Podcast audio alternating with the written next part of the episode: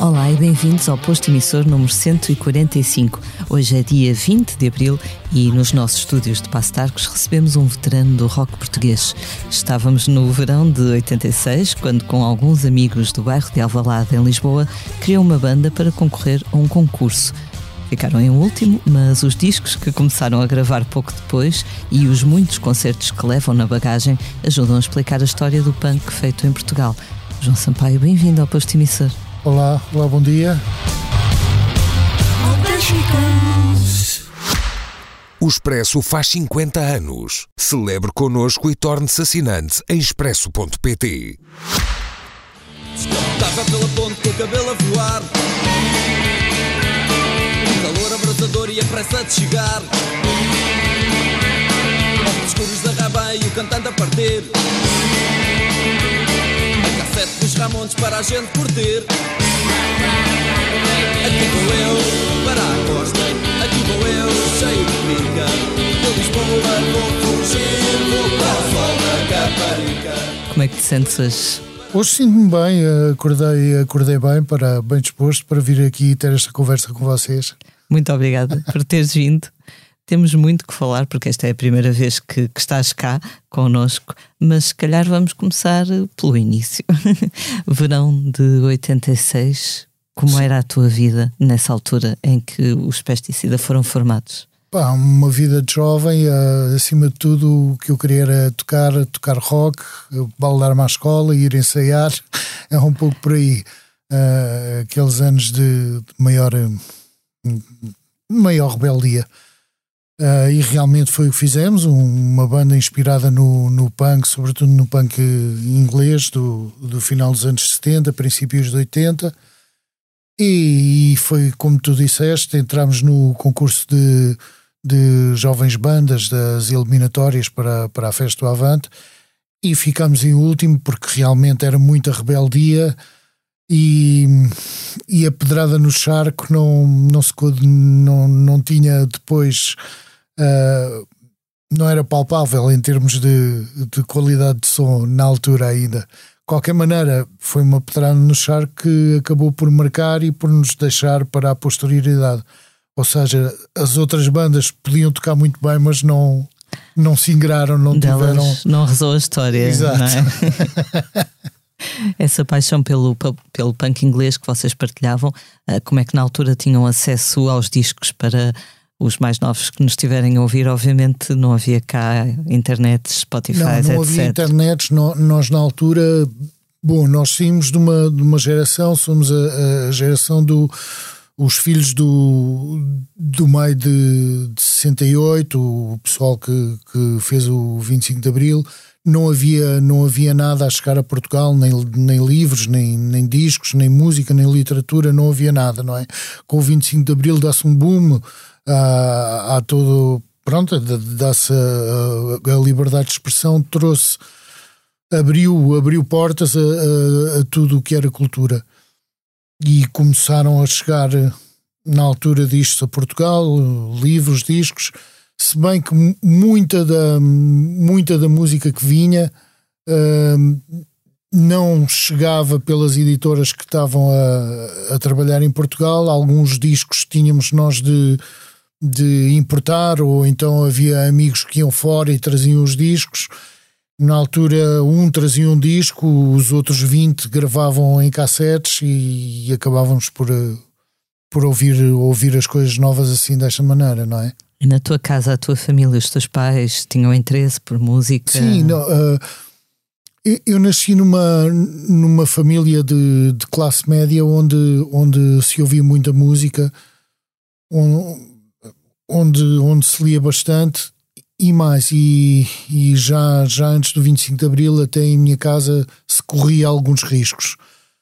Uh, eu lembro-me de ser criança e o problema era esse, não é? Não se podia falar abertamente e as crianças dizem tudo.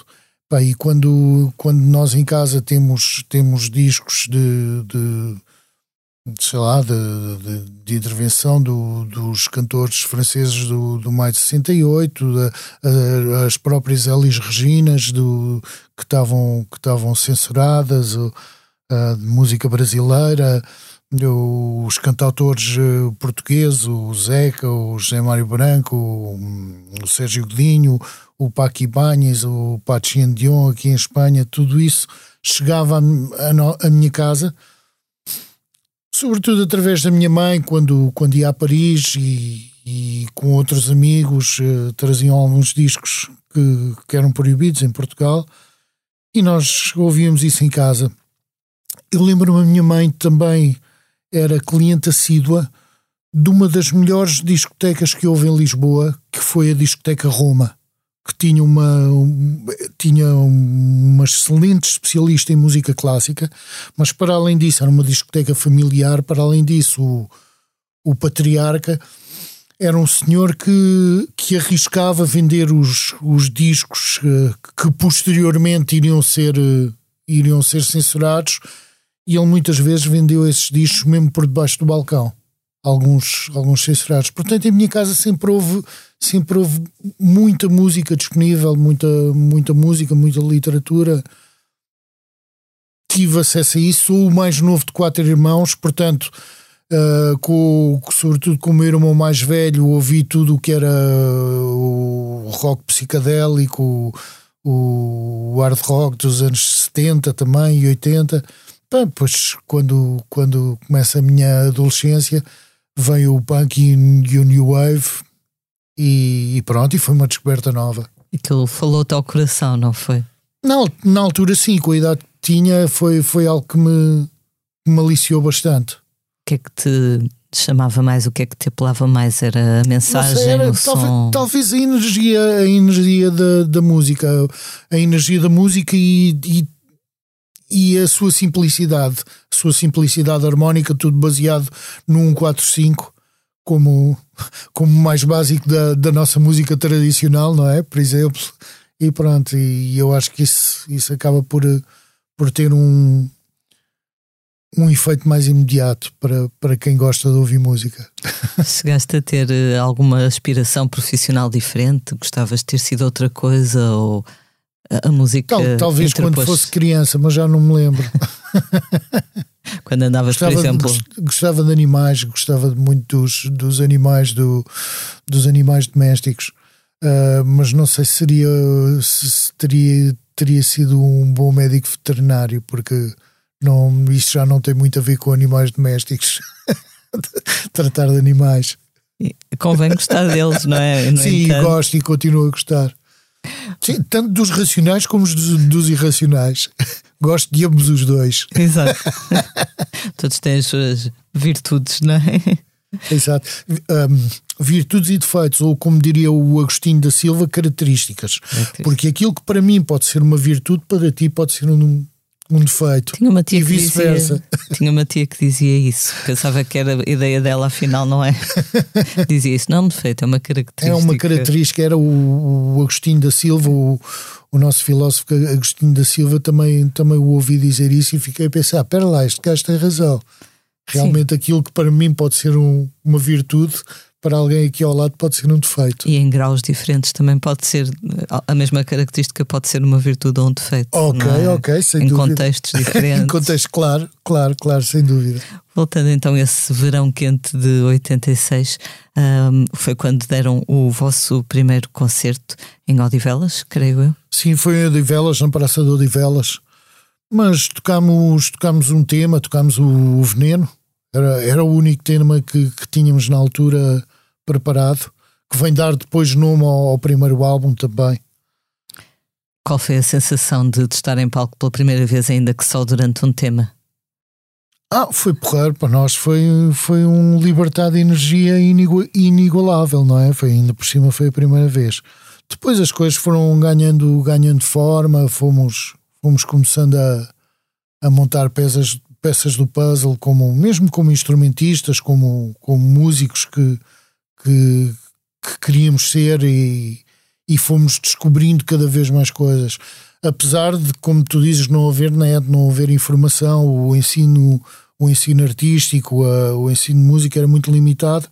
Ah, mas pronto, era, era um pouco do it yourself, íamos, íamos vendo pelos outros o que é que, o que, é que como é que se tocava, como é que não, como é que se poderia uh, evoluir a tocar. Havia muitos músicos e bandas, eh, rock, nomeadamente até ali na, na zona de Alvalade, não sim, é? Sim, sem dúvida, era um, era um polo, era um, era um polo de, de malta nova. Eu acho que isso tem a ver com, com, com a década em que o bairro foi construído. O bairro de Alvalade deve ser um bairro de, de, dos anos 60, não é? É natural que os casais novos que se instalaram ali uh, começaram a procriar a, minha geração que, que nos, anos, nos anos 80 era adolescente. Lembras-te, por exemplo, de, de, ver por lá o pessoal dos chutes, imagino? Uh, sim, sim, na, na Avenida de Roma, no, no, no Vavá, o Vavá era um. Eu, eu sou um pouco, venho na geração logo a seguir a eles, mas sim, mas lembro-me lembro dessa malta uh, que, que frequentava o Vavá, o Browns também, uma, uma, uma discoteca histórica na, nas traseiras da Avenida de Roma, o pessoal da Sul América, o pessoal dos Corcheus. Sim, sim, havia toda, toda, toda essa malta. Aquilo era um, um polo de artistas. O próprio Paulo de Carvalho também frequentava muito o Vavá. Agora até tem lá um mural, não é? Com, exato, com a imagem Exato, dele. exato, exato. Sim, sim, sim. Nem, nem me estava a lembrar, mas já passei por lá. Foi com depois do segundo concerto, penso eu, que criaram o vosso nome. Uh, já mais um bocadinho, uns meses à frente, penso. Sim, sim, fomos tocar depois a, a Sacavém, ao Correio de Sacavém, havia dois elementos, o Luís Varatojo e o Fernando Raposo eram de lá, e no fim do concerto, esse concerto já correu melhor, já tocámos quatro ou cinco, cinco ou seis temas, e pronto, e já, já, já era algo mais consistente, a banda, o, o coletivo já era algo mais consistente. Depois saímos lá, satisfeitíssimos, fomos dormir para, para a praia da Fonte da Telha. Ainda era possível fazer isso com o saco de cama, na altura. E debaixo das estrelas, eu e o João Pedro começámos um, um troca-palavras a tentar descobrir nomes e, e acabámos com, com o pesticida. SIDA na altura tinha uma conotação muito perigosa, não é? Sim, sim era um tabu, era um tabu falar em SIDA na altura, não, não se falava. Uh, tinha havido alguns casos, mas ainda não se percebia bem o que era. O próprio António Variações, que, Variações, que faleceu, mas não se sabia o que era e tudo, tudo o que é desconhecido cria logo um, um medo, há um medo e há um tabu, não, não se falava nisso. De maneira que foi, mais uma vez, foi, foi um nome que, para além de, de ter o, o engraçado do, do, duplo significado, acabava por ser um, um nome com, com algum peso também, com, com alguma conotação uh, de, de provocação, provocatória. Sentias que as pessoas olhavam para vocês, não sei, uma banda punk, das poucas que haveria na altura, ou das primeiras em Portugal, que olhavam com, que, com, com, não diria medo, mas desconfiança, talvez? Não, eu acho que houve, sobretudo a, a, partir do segundo disco, o primeiro disco, sim, o, o Veneno, sim, foi, foi um abrir de portas, nunca, nunca se tinha gravado nenhuma banda assim. Depois, com o segundo disco, também nós evoluímos um bocadinho e, e veio o, o Sol da Caparica, o Radio Hit, e as pessoas viram, pronto, que era, era mais uma, uma banda de pop rock português que, que pronto, que, que tinha nascido no punk, e nós realmente nascemos no punk, mas já na altura éramos bastante ecléticos, íamos buscar alguns elementos de, de, de música tradicional, uh, tocávamos reggae, tocávamos ska, sempre, sempre houve um, um, um, certo ecletismo. E eu acho que isso foi uma, uma imagem de marca na sonoridade dos pesticida que nos ajudou até a evoluir. Ou seja, nós nascemos imbuídos da, do espírito punk, mas musicalmente depois acabamos por ser ecléticos, sei lá, eu penso que, que tem bastante a ver, sobretudo com, com uma, uma ligação a bandas como, como os Clash, do Joe Strummer, a, a bandas que não seguiram aquele, punk uh, inglês muito característico, mas que musicalmente acabaram por, uh, por se, se, tornar bandas pop rock mais, mais ecléticas que, que acabam por descobrir uh, outras sonoridades. A questão da, da música tradicional portuguesa ou da, do, dos trovadores, por exemplo, vocês fizeram neste último álbum do ano passado uma versão de José Afonso, já, já é a terceira, creio eu, que faz. Já é a terceira ou quarta? Eu não sei dizer bem, Morte saiu à rua. O Homem da Gaita. O Homem da Gaita, a década de Salomé e agora, e agora e agora o Brado da Terra, só houve o Brado da Terra. Era através de ti que vinha essa influência, se calhar. É- também, também, sem dúvida, também. Em casa ouvia-se muito José Afonso. Eu cheguei a ver o José Afonso várias vezes também com, com os meus pais. Lembro-me de o ver até na, em Setúbal lembro, é inesquecível, aquelas memórias de infância que ficam. Um concerto muito engraçado, as, as condições eram muito precárias, mas, mas para aquela malta que queria fazer as coisas acontecer, isso não, não, criava, não criava entraves. Isso é um privilégio, poder ter visto os Afonso ao vivo. Sim, foi sem dúvida. Foi sem dúvida. Falaste tu do Sol da Caparica, quando se deu essa explosão de popularidade da banda. Uh, como é que vocês encararam isso? De repente passavam na rádio, tinham mais pessoas nos concertos, imagino? Sim, mas eu acho que não, não tivemos maturidade sequer para, para saber gerir isso da melhor maneira, para tirar proveitos disso, não é? Uh, profissionalmente. Éramos imaturos, éramos. Uh, eu, pelo menos, falo para mim, aí tenho de falar para mim, era muito imaturo e não, não, não, não soube gerir isso, não soube tirar o, o o proveito disso para, para da melhor forma. Claro soube bem ter, ter ver que havia aceitação, ter mais concertos, eh, mas a verdade, e eu, eu falo por mim, mas a verdade é esta. Eh, logo a seguir a isso, dá-se esse boom, a banda tem um, um acréscimo enorme de popularidade e imediatamente uh, começa começa-se a, a, dispersar, a, a, a, entrar em decadência. Sai o Orlando Cohen, depois sai o João Pedro Almeida, ficamos só eu, o Luís Varatores e o, e o Raposo. Ou seja, há um, há um desintegrar da banda que isto não. Eu acho que isto é um pouco reflexo de não haver essa maturidade para gerir as, uh, a polaridade que tínhamos e também não haver um, um management, um agenciamento, management, sobretudo sério, para, para nos guiar. Eu posso dizer, nesses tempos, o, os, os agenciamentos uh, não, não existiam com o grau de profissionalismo que tens hoje. Eu lembro-me, na altura, os grandes agentes de espetáculos eram, sobretudo, os donos dos sistemas de som, dos, os donos dos PAs, o Cavaco Malagueira, o, o Pinto da Vintes, a malta que tinha PAs, é que realmente eram os grandes agentes de, de venda de espetáculos para porem os, os, seus sistemas de som a tocar nas, nas festarolas das vilas e da, das aldeias, isto falando sobretudo no, nos, nos muitos espetáculos que havia no, no verão, não é? Engraçado, eu lembro-me que quando tivemos aqui o, o Luís Montes, da, da promotora Música no Coração, hoje em dia, não é?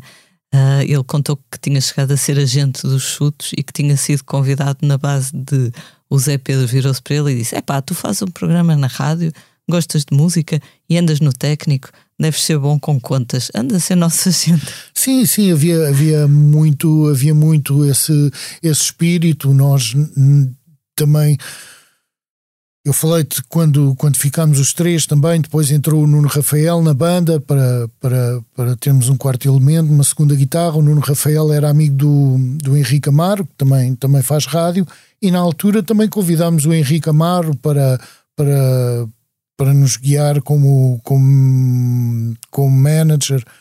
Mas pronto, ele, a vida dele era mais fazer rádio, ser radialista e, e realmente não as coisas não, não tiveram um, um seguimento uh, que, que, fosse fixe para, tanto para ele como para nós. É curioso porque mesmo quando lemos sobre, sobre as bandas, não é? sobre a história das bandas, uh, percebe-se que muitas vezes os períodos de maior criatividade ou maior atividade são ali quando os elementos das bandas são rapazes, geralmente são rapazes, não é? Homens de 20 e poucos anos, e uma pessoa pensa, pois claro, como é que isto há de resultar, não é? são, é, são fases muito intensas e, sim, sim, vida, e imaturas e, ainda. E, sim, é? sim, eu acho que sim, que se vive a uma, uma velocidade fora do anormal, como diria o Janel. vive-se vive com, com, com grande intensidade, com, com grande rapidez. Muitas vezes não, não, não pomos o, o lado racional no nível uh, tão alto como o, o emocional e, e, criamos bastante, não é?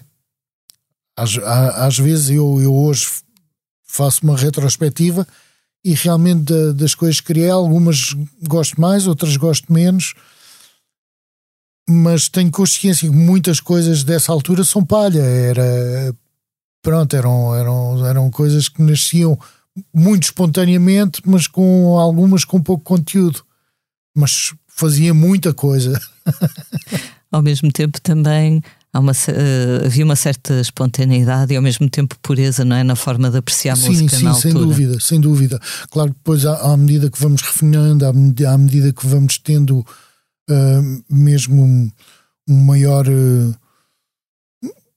que, que, queremos fazer as coisas com, com, com, mais conteúdo, com, vai havendo um, uma vontade de, de, de fazer melhor e, e somos mais exigentes connosco. E então isso acaba por criar barreiras, mesmo, mesmo em termos criativos. Agora, é, é natural, se estamos à procura de, de fazer melhor, que, que, não nos, que não nos contentemos com, com as coisas que saem espontaneamente e que depois não nos, não nos preenchem, não é? acabamos por fazer uma, uma, por ser mais seletivos naquilo, naquilo que fazemos. Depois de, de, várias mudanças que houve na banda de formação, acabaram mesmo por fazer uma pausa e essa pausa acabou por demorar oito anos, creio eu. Sim, sim, é, é como eu te disse, a, a, banda entrou em decadência, não é? Foram entrando e saindo elementos e, e às tantas em, em 92, quando fazemos o Eles Andam Aí, que é o quarto álbum, na verdade, os elementos que estavam na banda tinham tinham ideias diferentes daquilo que queriam fazer, não é? Uns queriam fazer uma coisa, outros queriam fazer outra, uns queriam fazer de uma maneira, outros queriam fazer de outra e, e perde-se a unidade.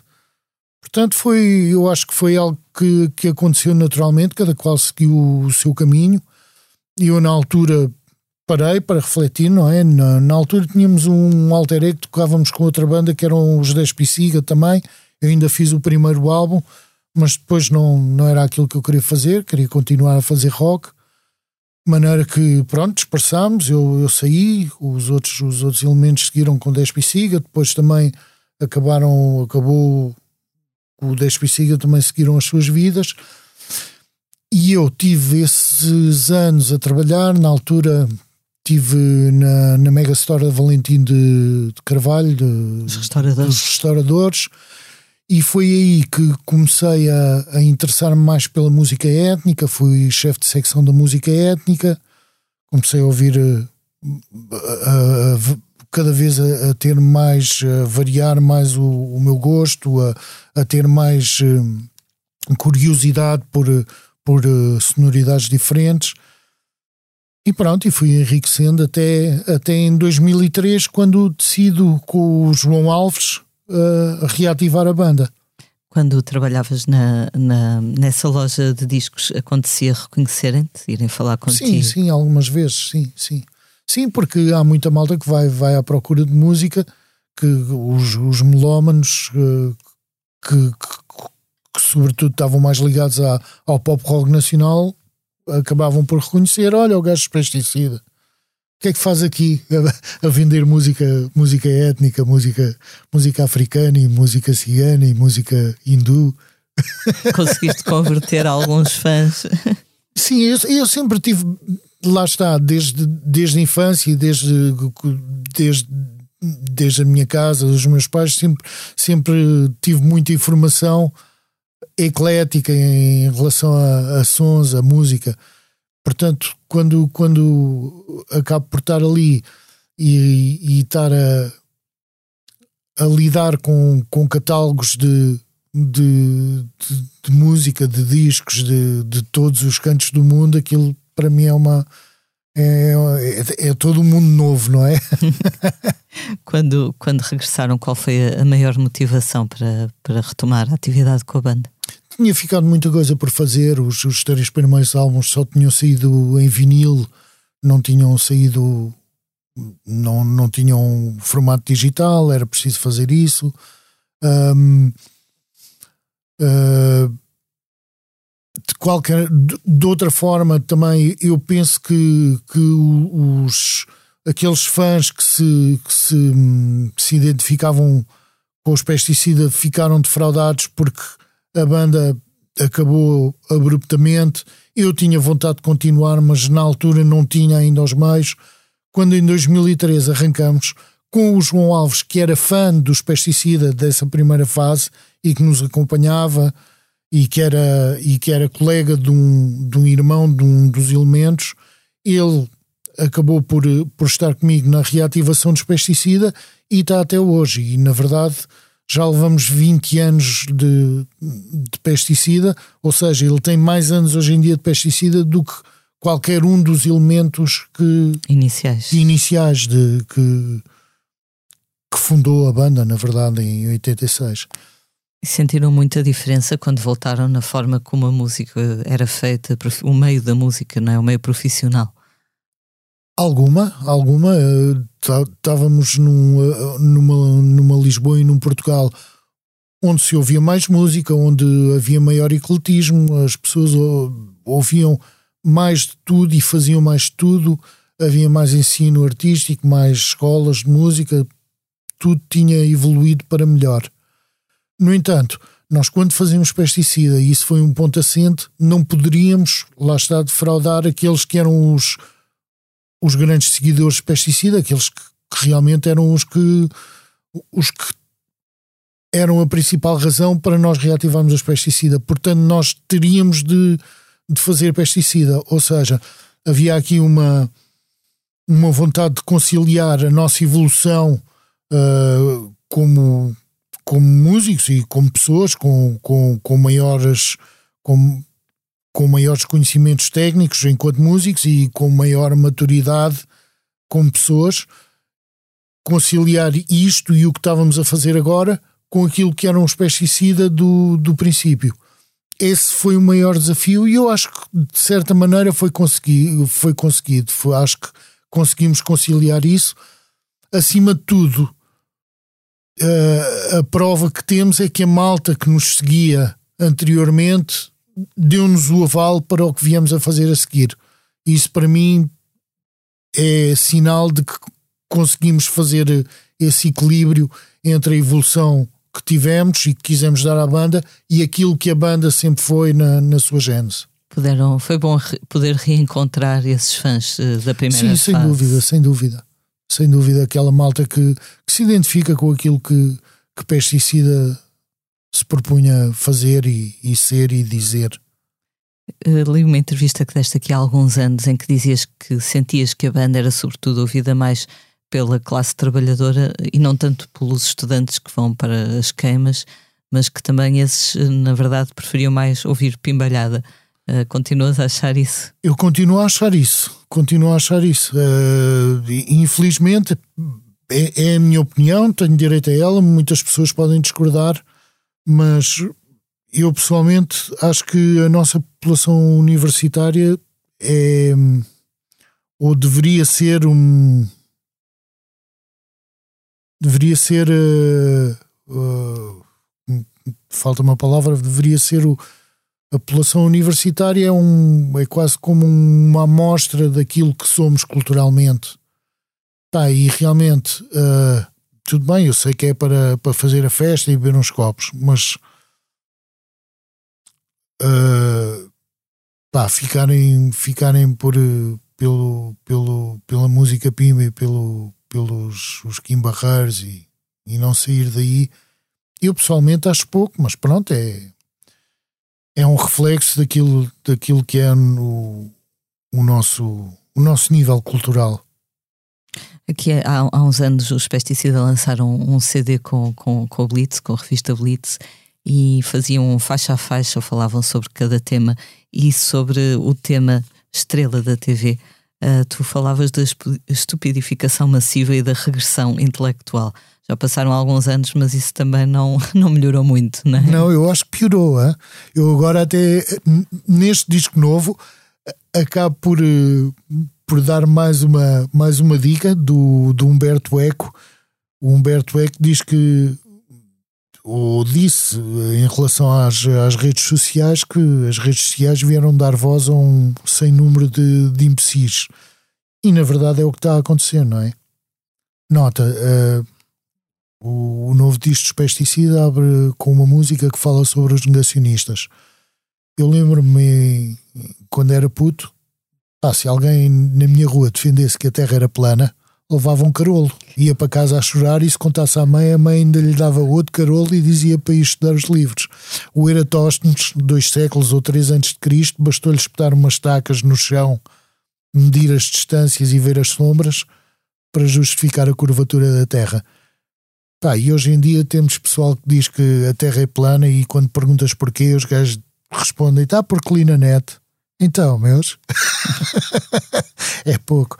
Ou seja, o, a ferramenta que, que a net é, o, pá, é uma ferramenta porreira, mas como qualquer ferramenta, depende da maneira, da maneira como, como a decidimos usar, não é?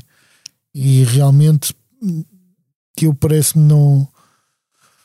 Eu parece-me estar. O, o, que, o que poderá estar a acontecer, infelizmente, é que estes avanços tecnológicos estão-nos a, a levar para uma devolução quase é, é triste, mas às vezes tenho esta sensação, não é? Os putos aprendem a, a falar pior, a escrever pior. Pai, as pessoas mais conservadoras, quando eu era puto, diziam-me que o, a nossa maneira de ler e, e, e, de falar e de escrever é como um bilhete de identidade, não é? Pá, e tu hoje talvez não, não muito por não, não muito ou não só por culpa delas, mas pela influência de, destas destes facilitismos, das, das correções automáticas, todas estas ferramentas novas, pá, o pessoal cada vez escreve pior, fala pior é, e, e, depois isto reflete-se a nível, a nível intelectual. No outro dia saiu uma notícia que pela primeira vez em não sei quantos anos uh, se tinha detectado em testes que o QI médio estava a baixar. Era a primeira vez em Eu que. Eu acredito nisso. E, e, uma das razões que, que estavam, enfim, puseram em cima da mesa como uma possível razão era a, permanência, a permanente exposição à net, redes sociais. Sim, acredito. Mesmo a nível uh, neuronal, tem sim, influência. Sim, sim, Até na capacidade de concentração, digo eu. Sim, sim, poderá ser algo que, que, que seja que seja a, a, longo prazo, mas eu acredito nisso. E já agora é, é engraçado, eu uh, remeteu-me assim de repente para uma banda que, que nós gostamos de ouvir, uma, uma banda de, na altura do da New Wave, que vem a Portugal, vem a Coimbra, agora passado estes tempos todos, que são os Divo Uh, e os Diva falavam isso mesmo, que houve uma fase evolutiva e que agora já estávamos numa fase devolutiva, de, de, de, de, regressão. O que é engraçado é que estes Diva, uh, na altura, a, apenas o baterista era um músico profissional, o resto da malta eram professores universitários de matemática aplicada, de física nuclear, eram tudo grandes cromos das ciências. É engraçado como essas bandas, muitas delas ainda andam aí e, e vão até esse festival, né? Estamos a falar do, do Luna, Luna Rock. Sim, sim, eu gostava muito de ir lá ver. Os Buzzcocks, os Divo, sim, uma data sim. de bandas dessa altura cujo apelo se manteve. Exato, é? os, os Buzzcocks também, também é uma, era uma das bandas do punk inglês que eu gostava bastante. Eu penso que já não estão todos os elementos da, da fase inicial mas realmente foi, foi uma das bandas que eu, que eu segui bastante também. Continuas a, à procura de, de bandas novas? Uh, sim, mas hoje em dia é muito difícil, e isto falo no nível pessoal, é muito difícil encontrar bandas de pop rock que me surpreendam. Calhar porque já ouvi muita coisa e é difícil aparecer alguma banda nova que. Mas vão, vão havendo casos assim, vão, vou, vou, vou, vou tendo sempre surpresas. Os uh, princípio do século, os Queen, Queen of the Stone Age foram e, e, mesmo e outras bandas de pop rock, sim, pop rock, os Chili Peppers. Agora tens o caso do do, dos Black Keys. Uh, há, sempre, há sempre coisas novas a acontecer que, mesmo no pop rock, que me, que me chamam a atenção. Se bem que noutros géneros que eu vou ouvindo de, de música étnica, música tradicional, de, mesmo de jazz e de fusão, é mais fácil eu ser surpreendido por, por sonoridades que não estou tão familiarizado, que não ouvi claro, tanto, não é? Claro. Mas costumas ir ver ao vivo também? Vais a festivais sim, sim, claro. de jazz, do old music? Sim, sim, muitos, muitos. Também já temos uma boa oferta em Portugal, não é? Nesse aspecto. Sim, sim, sim. Há muita malta a tocar e eu, eu gosto muito de, de seguir, seguir essas, essas propostas diferentes. Lembras-te assim alguém nessa área que te tenha surpreendido recentemente? Aqui em Portugal, os galanduns os Galandum Galundaina, para mim, são o expoente máximo da, de, da música tradicional feita em Portugal. Uma, uns, uns rapazes que estão perdidos em Miranda do Douro, não é? Pá, que, que trouxeram o mirandês para primeiro plano, uh, fizeram uma excelente versão do Bebe Vinho dos Pesticida, por exemplo. Mas há, há, há, muitas outras, há muitas outras bandas que, que eu gosto e, e, e gosto de ouvir de ouvir música de, de todos os cantos do mundo, não só a, a, a música étnica, a, a, música tradicional, como por exemplo aquilo que, que, dizem que é, que é world music, que eu não concordo nada com o tema, com, com, com a designação world music. Para, para mim, quando não ouvir música de, de Marte, de Júpiter, de Vênus, é, é toda deste world, não é? Certo. Uh, e, e por isso, quando, quando eu ouço uh, música, música, sobretudo música elétrica, música elétrica seja do, do Cairo, seja de, de, de Dakar, seja de, da Índia, de, de Nova Delhi, seja, seja de onde for, para mim são são são são bandas de, de, pop rock com influências locais, não é? Claro. E, e, pronto, tudo bem, é isso que se chama world music, ok. Para mim, a partir do momento em que, em que nos grandes centros urbanos chegou a eletricidade e os instrumentos elétricos, toda a malta fez o, o seu pop rock com as suas influências locais. Há quem seja precisamente contra essa designação de world music uh, por ser uh, etnocentrista, ou seja, porque no fundo o que está por detrás desse conceito é o que interessa são os ingleses e os americanos e o resto é, é o resto do mundo, não é? O rest of the world. Sim, music, sim, sim, sim, é? sim, sem dúvida, sem dúvida, e, e tornou-se um grande mercado, não é?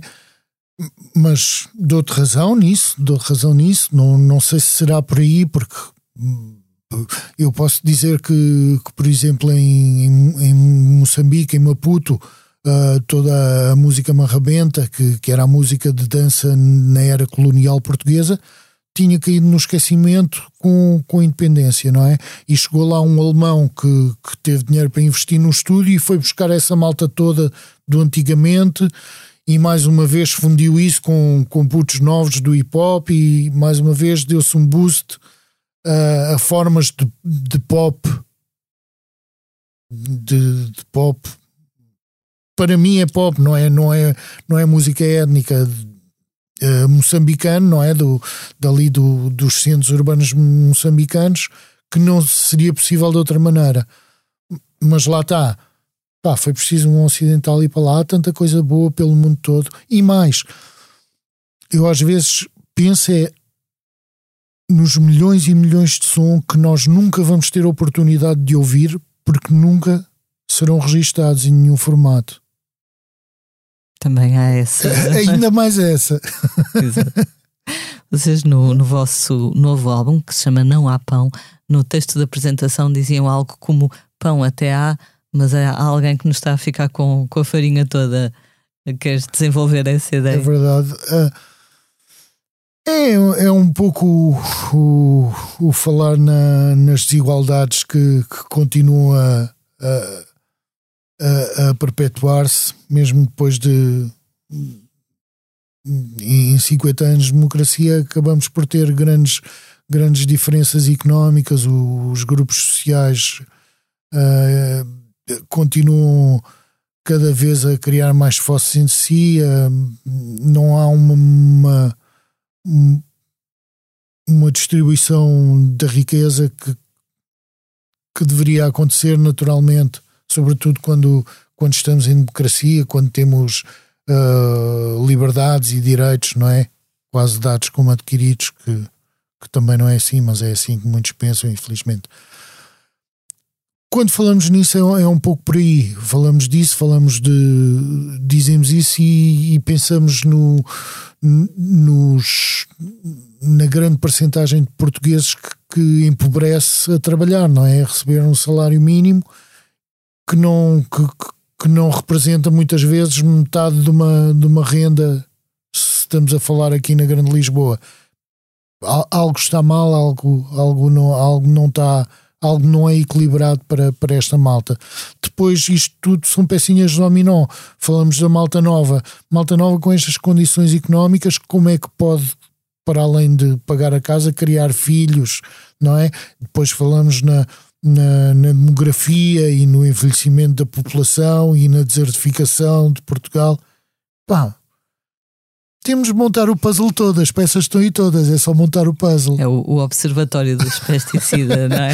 É um pouco, é, é, nós acabamos, não, não somos políticos, somos músicos, mas pronto, isto são, são realidades que saltam à vista de qualquer pessoa minimamente informada. Qualquer, qualquer cidadão, não é? Acho que sim, acho que sim.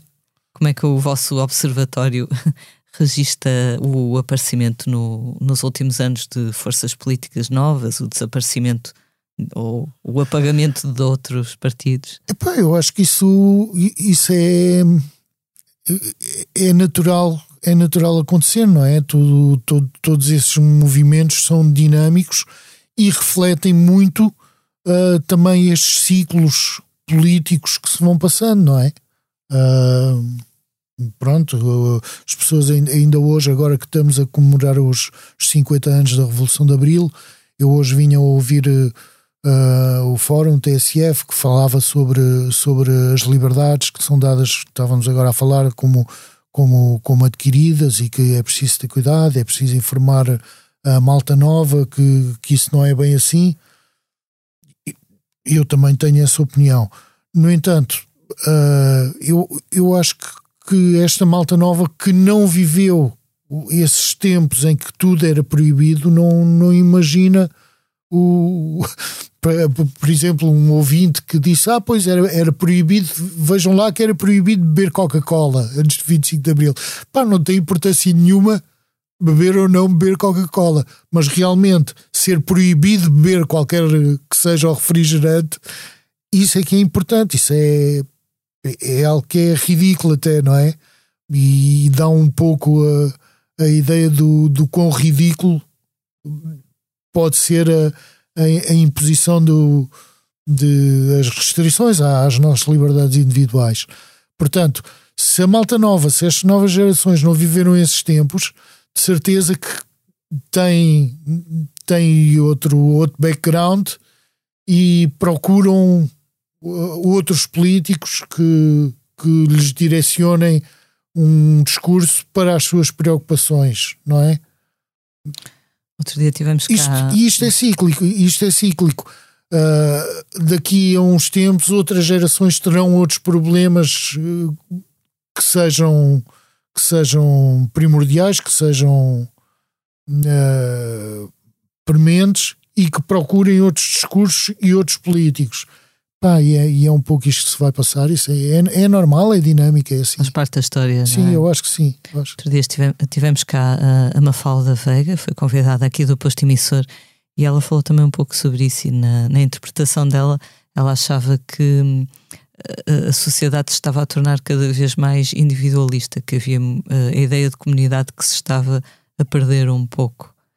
Sim, sim, eu acho que sim. Eu acho que, que é um, um reflexo do- dos tempos que vivemos, é um reflexo de toda a evolução, mesmo tecnológica, que temos, não é? As pessoas cada vez estão mais fechadas em casa e fechadas sobre si.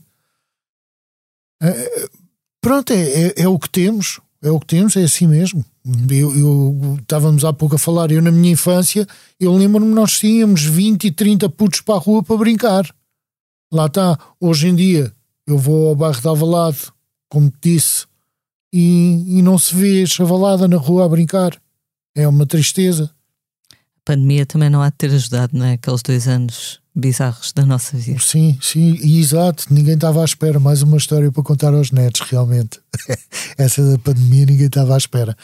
Sim, mas a, a pandemia já passou. E a, e a verdade é que, não sei se mais uma vez tem a ver com, com, com os problemas demográficos, não, não haver putos, tem- sermos uma população envelhecida.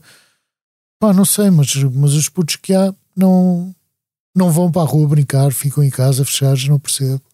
A tua filha já, já é crescida, não é? Inclusivamente Sim, eu- autora da capa do, do vosso disco. Sim, a minha filha mais velha tem 26 anos, fez a, a capa do, do Não Há Pão. Tenho uma filha com, depois com 21 e uma com 16. Portanto, já estão todas encaminhadas também. Praticamente. E alguma gosta de música ou quer seguir música? Eu não sei, a minha filha mais nova realmente está, está no Hot Club a aprender contrabaixo e acho que tem, tem, tem jeito para aquilo. Ela já estudou piano, depois não era piano que queria, depois estudou, estudou saxofone, também não era saxofone que queria. Apesar de, de haver ali bastante intuição, tanto para qualquer um dos instrumentos. Mas pronto, agora descobriu o contrabaixo, para mal dos meus pecados. Não é um instrumento assim muito portátil, nem. Não, não, não, não, mas ela gosta muito e, e tem bons resultados, realmente. Vocês neste disco eh, convidaram o Freddy Locks, o cantor, e também o Gonçalo Prazeres, o saxofonista. O saxofonista que tinha sido professor no Hot Club da, realmente da minha filha mais nova, mas que para além disso também é colega do, do Ricardo Barrigas, ah, tocava com ele nos, nos, eh, nos combos paralelos, nos grupos de jazz que, que o Ricardo vai desenvolvendo, portanto é um amigo de longa data. Tanto ele que veio tocar saxofone como convidado, o, Rica- o, o- o Gonçalo Prazeres, como o Ricardo Pinto, eh, trompetista, que me esteve a dar aulas a mim de trompete, porque eu em 2019 decidi trocar o, o vício do tabagismo por um trompete. Pá, não, não consigo tocar, é um instrumento. Não consigo tocar, eu consigo tocar alguma coisa, mas é um instrumento muito ingrato porque se tu paras um, dois dias, perdes a embocadura, todos os músculos da, faciais e é quase como começar de princípio. Mas pronto, a verdade é que o maior ganho está feito desde 2019 que não, não fumo mais. Mas como é que se gerou na tua cabeça essa ligação entre uma coisa e outra? É de boca, não é? Vício de boca? Epá, não sei, não, foi, foi assim. Foi, foi um repentismo. Fui, fui buscar, fui ao, ao ateliê dos Sobres Dourados do Pedro buscar eh, palhetas para o saxofone da miúda. Vi lá um, um trompete em segunda mão à venda. Perguntei: Olha, quanto é que custa o trompete? Ah, então toma aí, deixa lá o tabaco, as mortalhas, os isqueiros, deixa lá tudo e trouxe o trompete. E pronto, e foi, foi a melhor droga que fiz até hoje. Se bem que de vez em quando, quando estou a praticar trompete em casa, eh, as minhas filhas tocam à porta e perguntam-me: Olha, não queres fumar um cigarrinho de vez em quando? Muito bom. Eh, Ao ler sobre, sobre a vossa carreira, ainda voltando um, boca- um bocadinho, não um bocadão atrás, reparei que vocês chegaram a fazer a primeira parte do Spiel, do, do Johnny Rotten.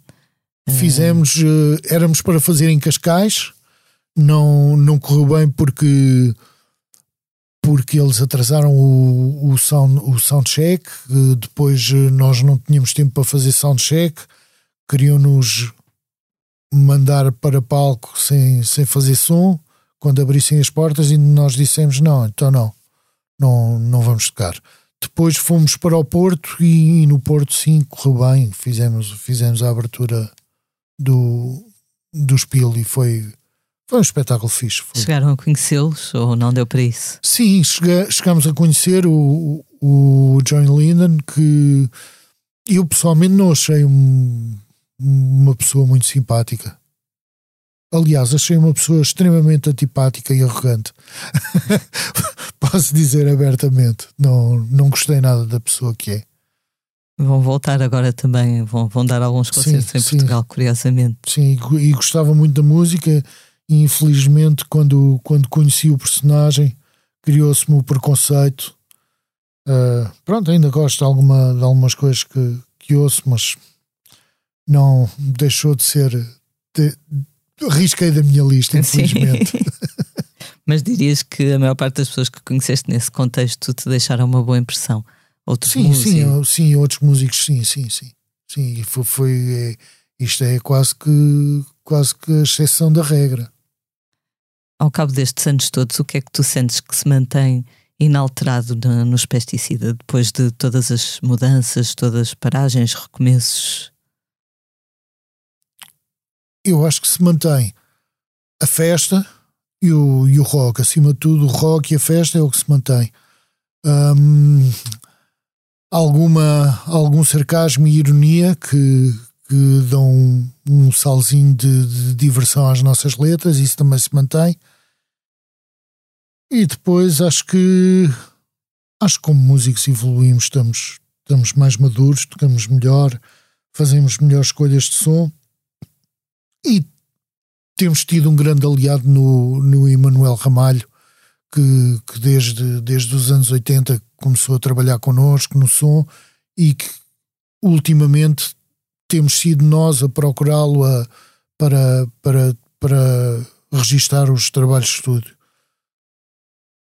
A escolha baseia-se, acima de tudo, porque ele percebe muito bem o que são os pesticidas, aquilo a que os pesticidas se propõem quando, quando registram ah, as suas músicas num, num, num suporte, não é? Quando se registra num suporte é, é para ficar assim para todo sempre. Bem ou mal é aquilo que vai ficar para, para a posterioridade. E, e nesse aspecto o, o, o Emanuel Ramalho, pá, que é um gajo que tem tem um historial enorme desde Faíscas, Corpo Diplomático, uh, uh, Rádio Macau, Delfins, é, pá, sei lá, ele tocou com, com toda a gente cá em Portugal, inclusivamente Tony de Matos, toda a malta, ele acompanhou como, como baterista, fez tudo o que, o que havia para fazer. Pá, e em termos de, de estúdio, é uma pessoa que compreende aquilo que nós queremos, como queremos soar nas diferentes músicas que temos. Mais uma vez, Pesticida é uma banda muito eclética, faz desde rock, hardcore, ska, reggae, funk. São, são estilos diferentes, uh, muitas vezes uh, sugerem sonoridades diferentes e é preciso dar unidade a essa sonoridade. Eu acho que o, nesse aspecto o, o Emanuel Ramalho é um grande aliado. O vosso produtor, portanto, o vosso É, mago, é, é, mago de estúdio. é, é, é. Nós escolhemos e é, e é por essas razões, porque realmente é um- uma pessoa que, que nos percebe bem, que nos conhece bem. que recentemente o Tó Trips, que penso que é mais ou menos da, da tua idade, da tua geração, ah, deu uma entrevista a propósito do, do seu novo disco Sol, a Sol, em que falava sobre toda uma geração que foi em parte dizimada pelo vício da, da heroína. E ele dizia algo de interessante que era ah, que as pessoas na altura não sabiam muito bem ao que é que iam, ou seja, não tinham noção dos perigos reais ah, daquela droga. Tens mais ou menos essa memória, essa percepção sim, também? sim, sem dúvida, sem dúvida houve um boom, houve um boom. Eu diria, é errado dizer isto, mas poderia-se falar de, um- de uma liberalização do mercado da droga nos anos 80. Ou seja, já, já havia já havia bolsas de, de heroinómanos, em, sobretudo em Lisboa, mas na altura, e sobretudo falando ainda antes do 25 de Abril, ela acontecia, mas sobretudo ahm, na classe média alta, nas elites. O pessoal tinha muito dinheiro. Uh, com o 25 de Abril generalizou-se o consumo de drogas sem haver um mínimo de informação sequer. Uh, muita malta que veio do, portanto, das ex-colónias de Moçambique, de Angola, não é? Toda essa malta tinha. Eu, eu acho que essa malta era muito mais cosmopolita do que o pessoal que estava fechado aqui na metrópole. E, e trouxe muita informação que não havia. Pá, sobretudo a, nível, a nível cultural, musical, sobretudo. Eu lembro-me, o pessoal de Angola tinha não sei se era pelos contactos que tinham com, até com, com, com a América do Sul, os transatlânticos faziam as idas e vindas.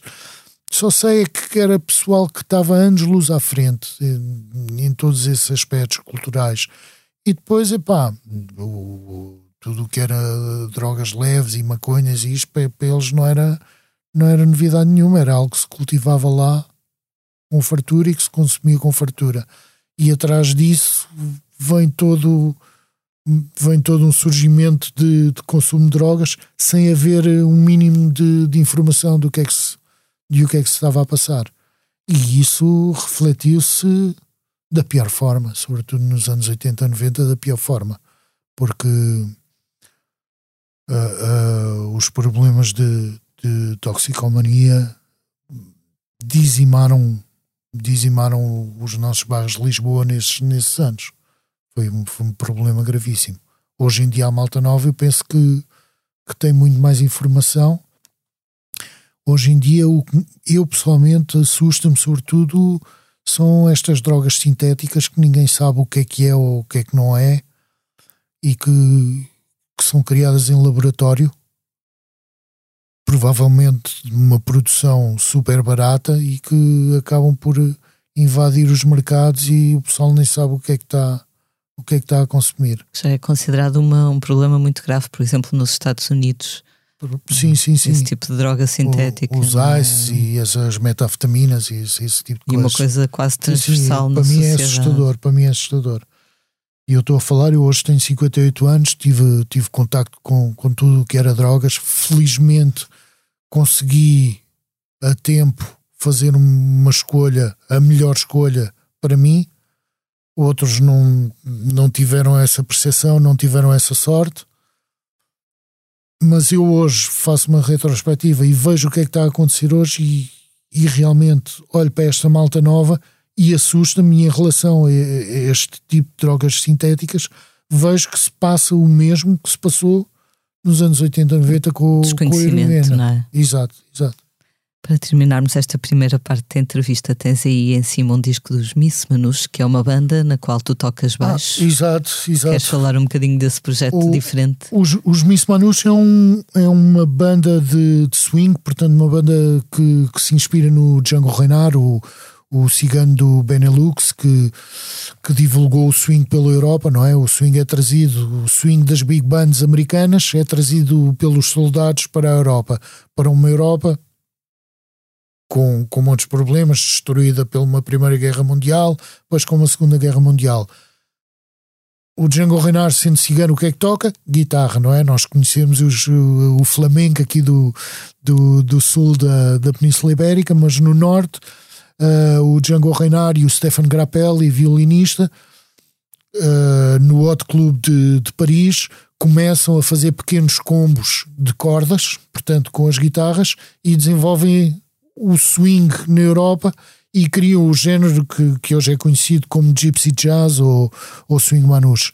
Os Miss Manouche inspiram-se no, no Django Reinhardt e editamos agora um, um disco de originais onde acabamos por eh, mesclar todo este, este swing manus com, com alguns elementos da, da nossa cultura citadina, lisboeta. Temos aqui várias músicas dedicadas a bairros de Lisboa. Tanto que o álbum se chama Chacais do Sodré. Exato, é? exato. Sim, porque nós somos residentes num, num bar no Castro de Sodré, Uh, tocamos lá todos os meses, há três ou quatro anos, uh, vestimos os nossos fatinhos e casamos muito bem com a casa. E por isso todos os meses passamos por lá e vemos aquela fauna, aquele pessoal que está por ali a, a enganar os turistas, a vender coisas Louro duvidosas, coisas duvidosas, exato. E a perguntarem-nos se, se queremos alguma coisa.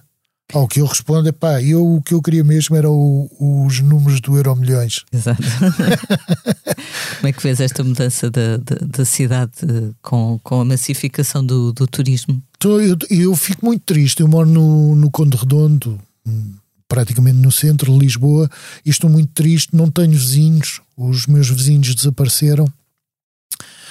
Uh, toda esta especulação imobiliária acabou por, uh, por fazer com que uh, os portugueses e os lisboetas não tenham dinheiro para investir nas casas. Eu, onde eu estou, a minha rua, pertence, os, os apartamentos, as, as, casas, os prédios pertencem maioritariamente a turcos, chineses, franceses, ingleses e a malta portuguesa teve de sair. A malta portuguesa mais, mais idosa acaba por sair, não, não é renovada por malta nova, porque a malta nova não tem dinheiro nem para comprar, nem para pagar estas rendas. E eu fico muito triste com, com, com, esta, com esta mudança na, na minha cidade. Depois fico muito triste porque eu, inclusivamente, estou a viver num prédio onde tinha vizinhos, porreiros, e hoje em dia não tenho e tenho de levar com, com pá, numa casa de tabique com soalho de madeira, tenho de levar em cima de mim com, com grupos de 12, 15, 20 uh, putos novos a fazerem despedidas de solteiros. Pá, não tenho nada contra isso, mas realmente contra quem aluga um alojamento local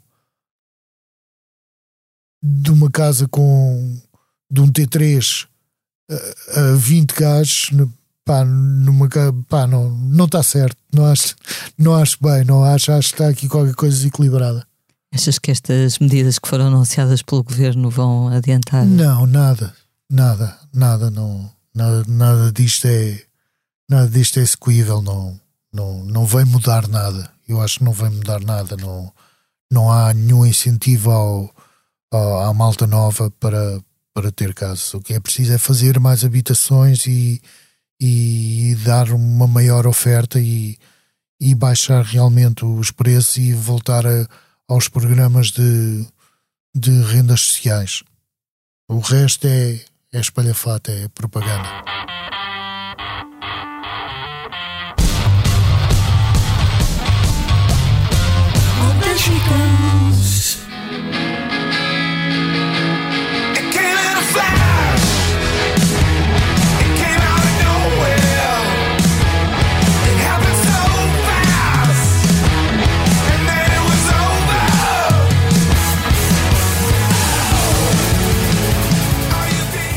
Vamos agora falar dos temas da semana. Um deles é o regresso dos Foo Fighters depois da morte repentina do baterista Taylor Hawkins no ano passado. A banda de Dave Grohl voltou ao estúdio para gravar But Here We Are, o seu 11 álbum de originais. O disco sai a 2 de junho e, segundo a própria banda, é uma resposta honesta e emocionalmente crua às perdas que sofreram no último ano. O primeiro single que escutamos há pouco tem por título Rescued e o que ainda não se sabe, porque eles ainda não disseram, é quem é que tocou bateria neste disco. Uh, acompanhaste esta, esta triste. Eu ainda não ouvi o, o disco novo, acompanhei, soube da, do falecimento do baterista. Ainda não ouvi, mas tenho, tenho confiança no, naquilo que o Dave Grohl nos propõe. Eu acho que é um, um, dos, um dos bons dinossauros do, do rock and roll que se vai fazendo tem passado por perdas sucessivas, não é? Sim, sim, é pá, vai, vai acontecendo à, à medida que vamos vivendo, vamos, vamos vendo caindo alguns companheiros. É assim mesmo, isso é. É, é a lei da vida. É a lei da vida, é natural. É, a, a, a morte faz parte da vida. Aliás, o, o, o primeiro perigo de morte é estar vivo. Exatamente, exatamente. Outro dos temas da semana é o Festival de Coachella, que se realizou no deserto californiano no passado fim de semana. Além das proezas de Rosalia e Bad Bunny, que fizeram história por serem dos primeiros artistas hispânicos a atuar em horários de destaque, o primeiro fim de semana do festival ficou marcado por uma polémica à moda antiga. No domingo, um dos concertos mais aguardados era o do cantor Frank Ocean. O músico não atuava ao vivo desde 2017 e também não se pode dizer que os fãs tenham ficado propriamente saciados com este espetáculo. Começou mais com mais de uma hora de atraso e ficou bem aquém das expectativas, porque à última hora Frank Ocean cancelou a transmissão do concerto no YouTube e acabou por estar em palco. Uh, Convido-te a ver as imagens, não sei se já viste. Olha, por vezes dançando não, ao vou som das suas vou, próprias Vou-te cantigas. confessar, acabas por falar três, três ou quatro nomes que para mim são perfeitos desconhecidos. Epá, peço desculpa, mas Não, a, a minha essa, ora cultura pop, a minha cultura pop em relação a nomes atuais é muito fraca. Não há qualquer problema. E não sigo, não sigo, epá, eu vou-te vou -te dizer já, eu não sigo, eu não tenho Spotify, eu sou daqueles velhos dinossauros, continuo a comprar vinil, eu nunca desliguei o prato. Comprei muitos CDs, mas nunca desliguei o prato e continuo a comprar vinil. Ainda ontem fui à, à Groovy buscar um, um, um álbum, um LP que, que vi que, estava à procura.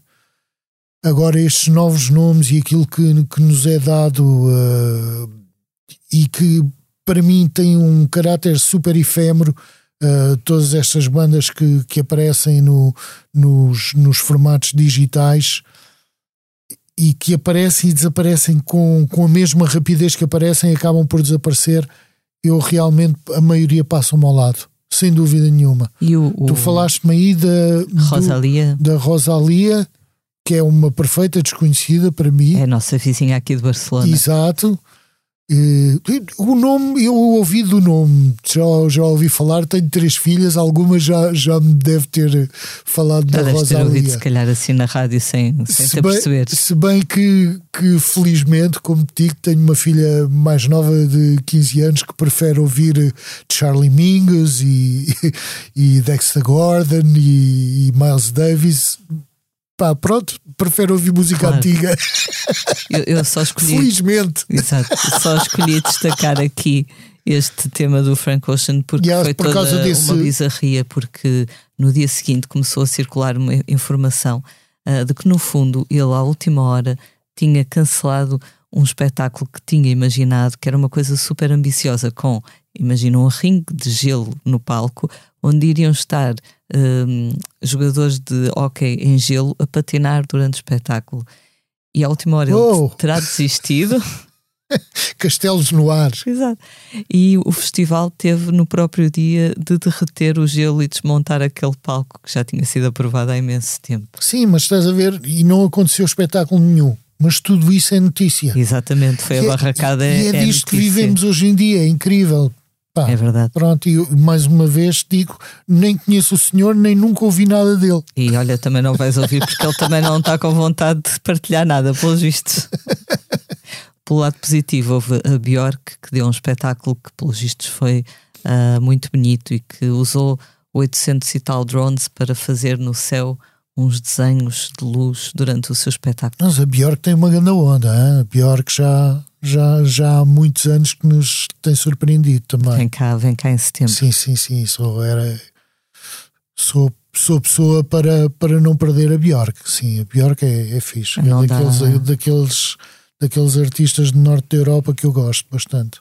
E não dá ponto sem nó, não é? Os espetáculos, os discos todos têm conceito, têm, Sim, sim, sim, sim. têm pensamento. Sim, alguns, eh, alguns nomes assim da velha guarda que, que para mim eh, são, são marcantes. O, pronto, logo o, o Joe Strummer com os Clash, mas isso até pela sonoridade. Mas posso-te falar também um pouco dentro daquilo que estavas a dizer da Bjork, o próprio Peter Gabriel.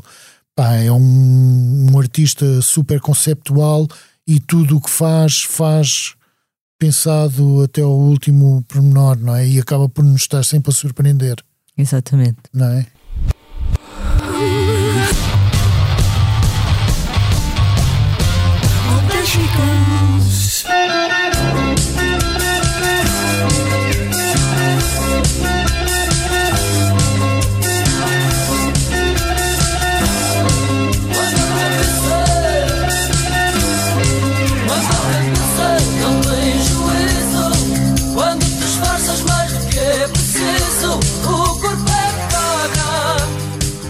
Agora falar do que andamos a fazer na redação.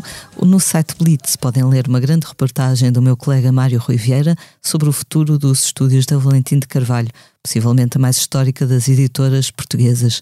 Segundo o que a Blitz apurou, a Valentim de Carvalho já viu ser aprovado pela Câmara de Oeiras um projeto hoteleiro e residencial Uou. Para os terrenos onde se encontram os estúdios de Passo de Arcos, aqui, nossos vizinhos. Tudo isto para fazer face às graves dificuldades financeiras ultrapassadas pela empresa. Segundo este projeto, vão desaparecer os estúdios de televisão, permanecendo apenas os estúdios de de áudio, gravação. que foram, áudio. pelos vistos, remodelados há três anos. Inaugurados em janeiro de 63 pelos estúdios da Valentim de Carvalho, passaram vultos como Amália Rodrigues, Carlos Paredes ou António Variações, mas também os Rolling Stones ou Julio Iglesias. O futuro desta casa da música portuguesa, que está a braços com avultados prejuízos, dívidas e meses de salários em atraso, é então equacionado neste artigo que podem ler em blitz.pt, no qual falamos com vários protagonistas desta história. Vejo que não, não sabias. Não sabia, é triste e realmente eu, eu, como te disse, fiz durante, durante dois ou três anos, fiz parte da, da empresa Valentim Carvalho, não é? Co- Como assalariado, quando, quando fui chefe da secção étnica da, da Megastore do Chiado. E eu lembro-me já na altura haveria, havia grandes dificuldades, tanto que a Megastore fechou. Eu sabia que ia fechar e, e meti férias e tive um convite para ir trabalhar na altura com, o- com o filho do Avelino Tavares, do mundo da canção, da Discantos, portanto, pessoal que, do Norte que, que já vem desde, desde antes do 25 de Abril, não é? Com, com as publicações do, do mundo da canção e que eram e que estavam muito direcionados para, também para, para a música étnica.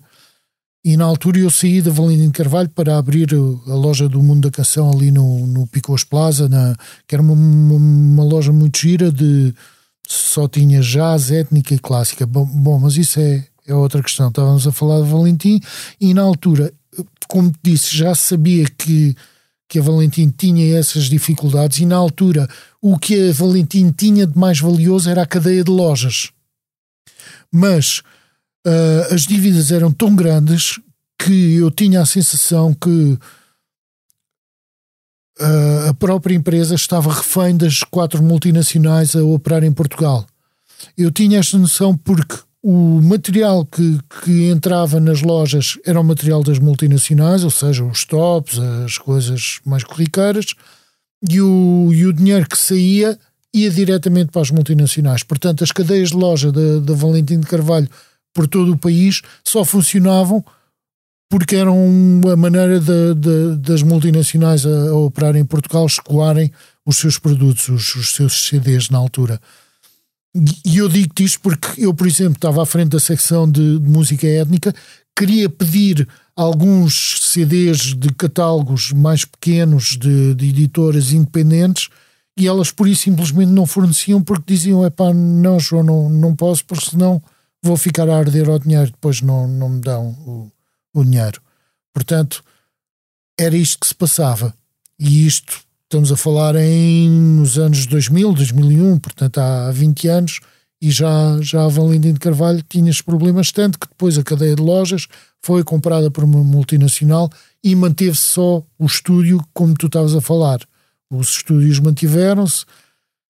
E agora tenho muita pena que, que, até, que até os estúdios eh, estejam a acabar, mas mais uma vez é o, é o reflexo dos tempos. eh, pronto, o, o senhor Rui de Carvalho, se fosse vivo, de certeza que, que teria um enorme desgosto. Eu, eu, eu acho que ele chegou a, a pôr a pôr os seus, ele é que tinha os, os direitos da, da maioria das coisas da Amália, e ele chegou a pôr isso na mesa para salvar a empresa. Pois também Isto- essa questão do, do espólio gigantesco da, Sim, sim, sim, que é, que é isso é que é, que é, é pena, porque é um espólio muito grande, é um, e é um espólio muito grande, e, mas ainda há pessoas com muito interessantes ligadas à, à de Carvalho e que tiveram lá muito antes, mu- muitos anos, não é? David Ferreira, e que, e que de certeza que vão dar um, um bom caminho a todo esse espólio. Aparentemente, só para esclarecer, o- os estúdios de gravação irão permanecer, só os estúdios de televisão. Exato, é isso que- é muito é bom. Isto, isto já não é nada mau. Isto já não é nada. Há ali muito património, muito património áudio que, que, que tem de ser preservado. Entretanto, Aliás, deixa-me, desculpa, vou-te só dizer eh, mais uma, uma pequena curiosidade. Quando nós gravamos o terceiro disco, apesar de sermos uma, uma banda da, da Polygram, da Universal, portanto a rival do, do grupo Valentim Carvalho é mim, acabámos e fomos um caso, um, caso excepcional, uma banda da Polygram, acabámos por gravar o terceiro disco nos, nos estúdios Valentim Carvalho. mesmo pertencendo, tendo contrato com outra Sim, sim, editora. sim, com a, com, a, com a Polygram que gravava geralmente nos Angel. Muito bem. Entretanto, eu entrevistei recentemente a brasileira Adriana Calcanhoto, que acaba de lançar o seu 12 álbum Errante. Nesta conversa que tivemos por Zoom, a cantora-compositora explicou que neste disco reflete sobre o equilíbrio entre as coisas que somos nós a escolher na nossa vida e aquelas que, com que já nascemos, no fundo. A Adriana Calcanhoto agora vive no Rio de Janeiro, mas houve uma altura em que passava metade do ano em Portugal, quando estava a dar aulas na Universidade de Coimbra e vai regressar ao nosso país em maio e junho para uma série de concertos de norte a sul e também nos Açores. Um aspecto muito interessante que eu achei desta conversa foi que ela disse que acha que o mundo está demasiado ruidoso.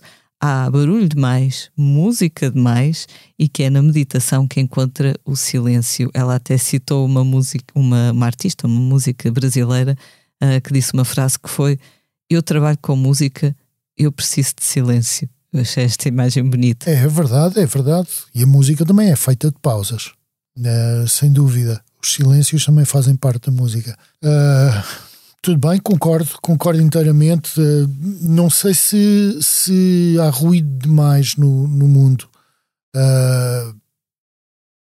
Pronto, isso é já, já é uma, um- uma análise muito pessoal.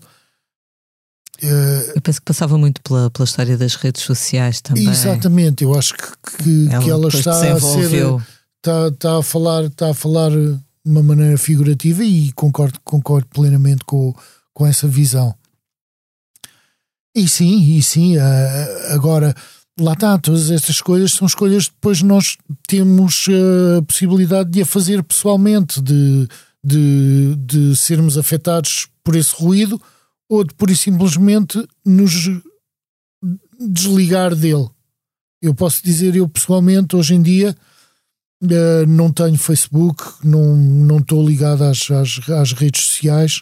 Uh, na altura em que, em que eu desliguei, já tive, mas na altura em que, em que me desliguei, os meus camaradas de banda saltaram-me em cima, porque não pode ser, porque por causa dos contactos que tu tens e a tua profissão.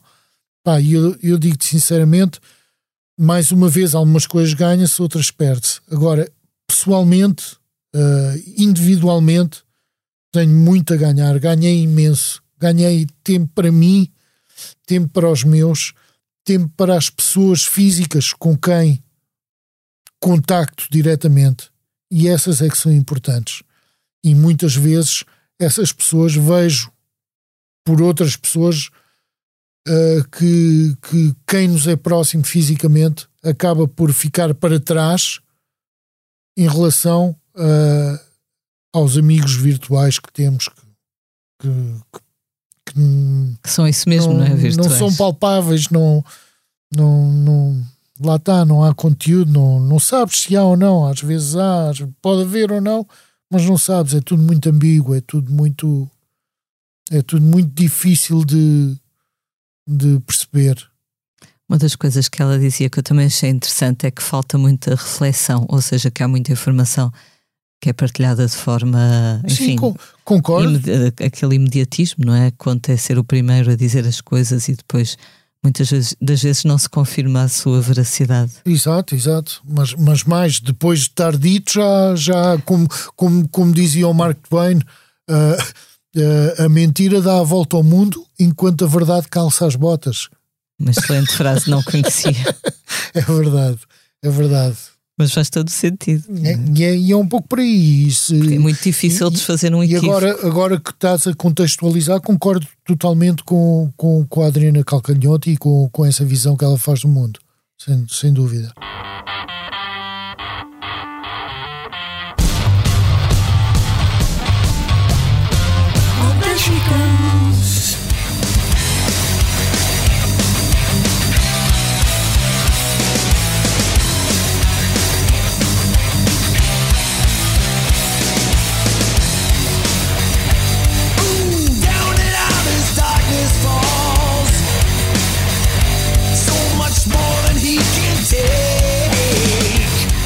Passamos agora para o disco da semana, que é nada mais nada menos que o 12 álbum dos Metallica, 72 Seasons, e não Reasons, como eu estou sempre a dizer. Chegou às lojas há cerca de uma semana e para Filipe Garcia, o nosso colega que escreveu a crítica para a Blitz, é um disco bem digno, que não se esperará que tenha o mesmo impacto que os discos dos tempos áureos dos Metallica, uh, mas que, que, também está longe de ser um desire como alguns que a, que a banda também já, já protagonizou. É também um disco inclusivo, uma vez que todas as canções uh, vão ter vídeos em língua gestual para que as pessoas com deficiência auditiva também possam usufruir delas.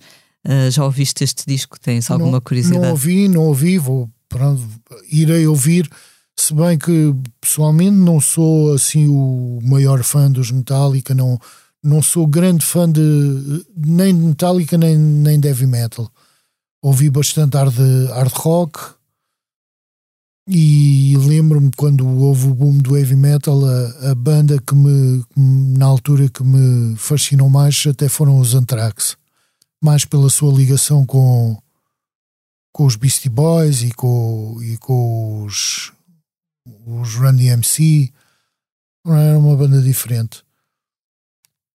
E lá está, eu tenho, tenho mais a ver com, com o hardcore e com, com o punk e com o hardcore, curto o Suicidal também. E para mim, quando o Trujillo sai dos Suicidal para, para os Metallica, acho que ele é um traidor. Não, lá está. Dos Metallica, e, e, e, como tu disseste muito bem, uma banda com os anos que tem, com, com os 12 álbuns que tem, de certeza que passou por momentos mais felizes e momentos mais conturbados. Tá, como, como todas as bandas, como pesticida também, isso, isso é, é, é algo natural. E, e lá está, e eu acabei por ouvir, eh, ouvir Metallica, sobretudo quando estava lá o, o primeiro baixista, os, os primeiros álbuns, e depois fui descobrindo outras bandas e outras coisas e, e desliguei-me. Mas pronto, sim, vou, vou ouvir, vou ver o que é que, o que, é que este álbum novo de Metallica propõe mas posso dizer já, não sei se calhar é até preconceito meu, mas é difícil que, que me surpreenda. Muitas vezes as bandas, nesta altura, creio eu, não querendo ser injusta, mas as bandas desta dimensão lançam discos para servirem de pretextos para voltarem a entrar em digressão. Sim, sim, às vezes, às vezes é o que acontece. Pá, e, e na verdade é o, é o que eles fazem, são, são profissionais e é o seu ofício, é não é? o seu ofício. É, é natural que assim seja.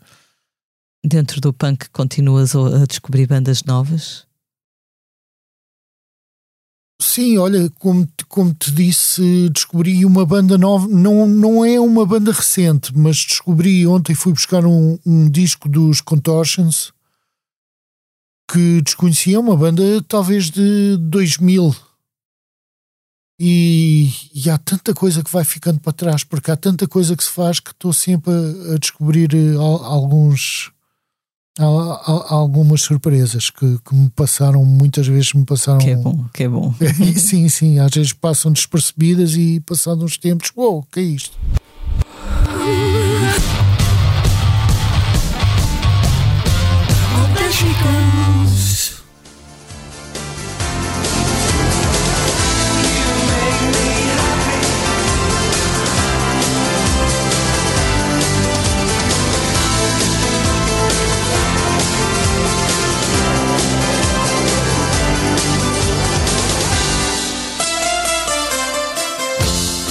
Vamos agora falar dos concertos dos próximos dias. Esta quinta-feira em Oeiras continua um festival som as guitarras, hoje com Márcia Tiago Tencourt no auditório Eunice Munhoz. Também na quinta, dia 20, os portugueses Bandua tocam no Lux, em Lisboa, e JP Simões canta José Mário Branco no Music Box. Sexta-feira, dia 21, Pedro Brunhosa leva o seu concerto de homenagem ao canto alentejano ao Coliseu de Lisboa. O espetáculo repete no dia seguinte, sábado, com a participação de Paulo Ribeiro e os camponeses de Pias. No sábado, dia 22, Bárbara Tinoco apresentou o um novo disco no Campo Pequeno, em Lisboa, e os chutes recordam o álbum Circo de Feras no Coliseu do Porto. Dia 25 de abril, B Fachada leva um espetáculo em que só canta Zeca Afonso à ZDB, em Lisboa. Na quinta-feira, dia 27, os veteranos da Mission tocam no Lisboa ao vivo, subindo até ao Porto a 28 e 29 para dois concertos no Art Club. Também na quinta, dia 27, Richie Campbell leva o novo álbum à Altice Arena, em Lisboa. João, os Pesticida têm várias datas? Uh, sim, temos algumas. Eu, dessas todas que falaste, talvez iria ver os Bandua, os GP Simões, os Chutos e talvez os Mission. Já Seriam era uma as boa minhas semana. escolhas dessa semana. Um, os Mission, porque apesar de terem os anos que têm, essas bandas às vezes surpreendem. Eu fiquei surpreendido quando os Cure tocaram cá pela última vez que deram um espetáculo fenomenal. Fenomenal. Também vi, também vi. Fenomenal. Não, pá, é, é algo que me surpreende como é que aquela malta com aquela idade e com aqueles anos de banda sobe ao palco e tem aquela energia toda e, e, e pronto, e o Robert Smith com o seu carisma foi, foi fascinante, foi fascinante realmente. Alguém que envelheceu bem também, sim, não é? Sim, sim, sim. Acho que sempre coerente com. Muito coerente, pá, e coerente, carismático e mais. E sobem ao palco e pá, é, é o que se vê. Velhos são os trapos, está ali, está ali tudo a bombar muito bem. Foi o que eu senti quando fui ver o, o Palmas Gang no ano passado em que o Jorge Palma e os demais elementos da banda tocaram. E bombou também. Eu tive pena de. Eu perdi Foi, tive muita pena. foram duas horas ou mais e eu pensei, velha, estou eu que estou aqui que não tenho posição para estar de pé. Sim, Eles estão é, ótimos. Muitas vezes a malta entre palco é, é um pouco o que se passa connosco com, com os pesticidas. Entramos em palco, muitas vezes, ou, ou mesmo quando sai com esta malta dos, dos Miss Manus, às vezes vamos fazer bares somos mal remunerados. Mas é como, como eu digo com, com o guitarrista, o, o Alcides Miranda, uh, excelente professor e que, que, toca aqui, um especialista do, do Gypsy Jazz. E, e muitas vezes nós dizemos: pá, pois nós com esta idade, às vezes o que custa é sair de casa, deixar a família. Mas depois, a partir do momento em que lá estamos e começamos a tocar, pá, é para aproveitar, é para curtirmos estar a tocar e podemos estar a tocar uma hora ou duas que temos é de aproveitar esse momento. Para quem quiser ver a, as, as, datas ao vivo dos Pesticida e dos Miss Manus nas redes sociais sim, das bandas, sim. suponho que estejam. Eu tinha, eu tinha isso aqui, uh, tinha isso aqui e vou ver se te posso dizer. Eu sei que os, eu vou estar com os Miss Manus no Algarve, em Olhão, dia 28 e em Silves, dia 29. Os Pesticida em maio estarão também no Algarve a 13 de maio. Entretanto, ah, trouxe aqui um outro disco, outra, outra banda com, com quem estou a trabalhar. O, com, com a dupla Jorge Galvão e Jimba, ou seja, eram os Tiroliro e Vladimir, antes de entrar o, o, Nuno Faria e serem o trio bem conhecido que foram os Afonsinhos do Condado. Portanto, isto é outro projeto que eu estou a fazer e que também vamos passar em maio pelo Titanic. Muito bem. Em Lisboa, portanto. Em Lisboa. E Pesticida terá também em Pinhel depois, epá. Nós colocamos depois online. Exato, exato, exato. Eu vou, vou passar-te estas datas, não tenho tudo, são Neste momento são quatro bandas com quem eu estou a tocar e misturo tudo. Sem qualquer problema, sem qualquer problema. Mais ou menos, às vezes é problemático quando batem umas datas em cima das outras e o pessoal, pá, João, então. Devia estar. Exato. Como é, como é, que podes estar a tocar com os Manus nesse dia, se despeste neste dia ali e o, e o Tirlir e Vladimir ali? como é que tu podes, como é que tu vais partir em três? Sim, sinal de vitalidade ao mesmo tempo. Yeah.